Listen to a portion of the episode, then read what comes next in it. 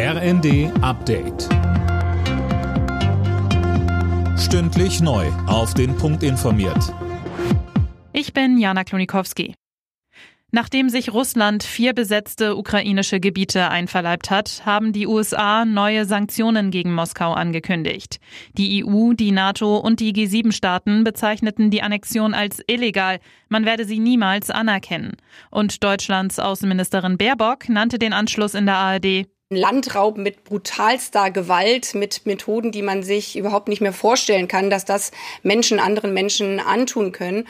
Und deswegen ist vollkommen klar, dass dieser brutale Bruch der UN-Charta von eigentlich keinem Land auf dieser Welt akzeptiert werden kann. Die Annexion der ukrainischen Gebiete ist am Abend auch Thema im UN-Sicherheitsrat gewesen. Eine Resolution, mit der die vorangegangenen Scheinreferenten verurteilt werden sollten, hat Russland dabei wie erwartet blockiert. Jetzt befasst sich die UN-Vollversammlung mit dem Thema. Ab heute gilt in Deutschland ein Mindestlohn von 12 Euro pro Stunde. Es ist bereits die zweite Anhebung des Mindestlohns in diesem Jahr. Nach Ansicht der Gewerkschaften müssen aber weitere Schritte folgen, um die Menschen zu entlasten. DGB-Vorstandsmitglied Stefan Körzel. Dieser Betrag liegt über der jetzigen Inflationsrate. Trotzdem reicht das nicht aus. Wir brauchen weitere Entlastung für Arbeitnehmerinnen und Arbeitnehmern.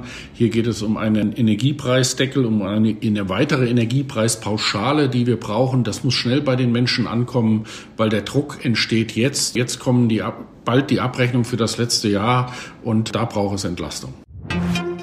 In der Fußball-Bundesliga hat Bayern München nach vier sieglosen Spielen wieder drei Punkte geholt. Gegen Bayer Leverkusen gewann der deutsche Meister mit 4 zu 0. Alle Nachrichten auf rnd.de